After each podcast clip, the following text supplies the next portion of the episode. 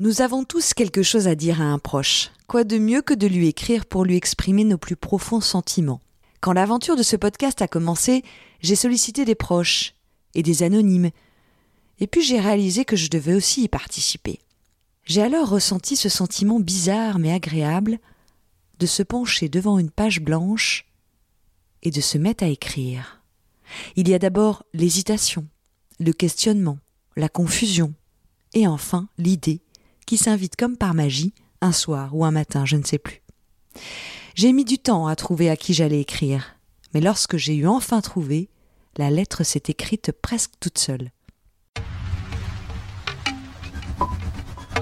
Cher moi du futur, nous sommes en 2060 et t'as presque 80 ans. Salut ma vieille. Pour commencer, déjà j'espère que t'es toujours vivante car je t'écris cette lettre du passé. Bon d'abord, si c'est le cas, chapeau car je pensais vraiment pas que t'arriverais jusqu'à 2060. Putain, 2060 Alors, dis-moi, c'est comment?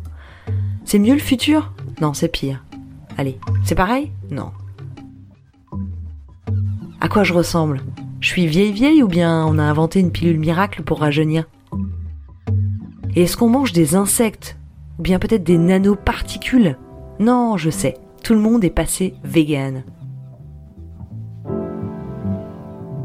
Sinon, le monde, il est comment? A-t-on éradiqué cette satanée Covid ou alors d'autres virus ont attaqué la planète et vous n'êtes plus que 10 sur Terre et dis donc ce serait vraiment une chance inouïe que tu fasses partie des derniers survivants. Quoi d'autre? A-t-on inventé d'autres trucs incroyables? Des voitures volantes à hydrogène? Une machine à remonter le temps peut-être? Non, mieux, une machine à stopper le temps. Ça, ce serait vraiment cool. Dis-moi encore, est-on allé explorer d'autres planètes et qu'a-t-on découvert? Des petits hommes verts Des lutins? Oh, juste de la flotte et puis c'est tout. Tiens, en parlant de flotte, la banquise a-t-elle entièrement fondu? J'ai tellement de questions à te poser. Mais surtout, je voulais te dire, N'aie pas de regrets. Sois fier de ce que t'as fait. Bon. Sur ce, j'arrête les questions, j'en ai trop, et puis de toute façon, je sais, c'est idiot de t'écrire car tu ne recevras jamais cette lettre. Disons que tu l'as déjà reçue puisque tu l'as déjà écrite il y a 40 ans. Alors, tu me diras, pourquoi je t'écris? Bah pourquoi pas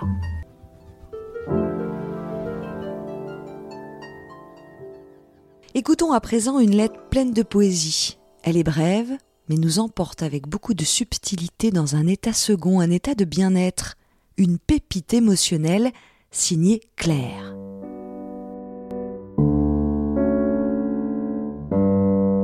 Cher dauphin, je vous ai croisé l'autre jour au détour d'une balade. Vous m'avez offert la grande aventure. Vous arboriez un sourire comme il en existe seulement sous les océans. Vous virevoltiez dans les airs comme si vous ne surviviez pas. D'ailleurs, Survivez-vous Ou vivez-vous joyeusement au gré du clapot, ne vous souciant ni de la connerie humaine, ni du temps qui passe Vous m'avez offert votre liberté. Je n'ai su quoi vous offrir, sinon rien. Et peut-être que c'est tout ce dont vous aviez besoin. Rien.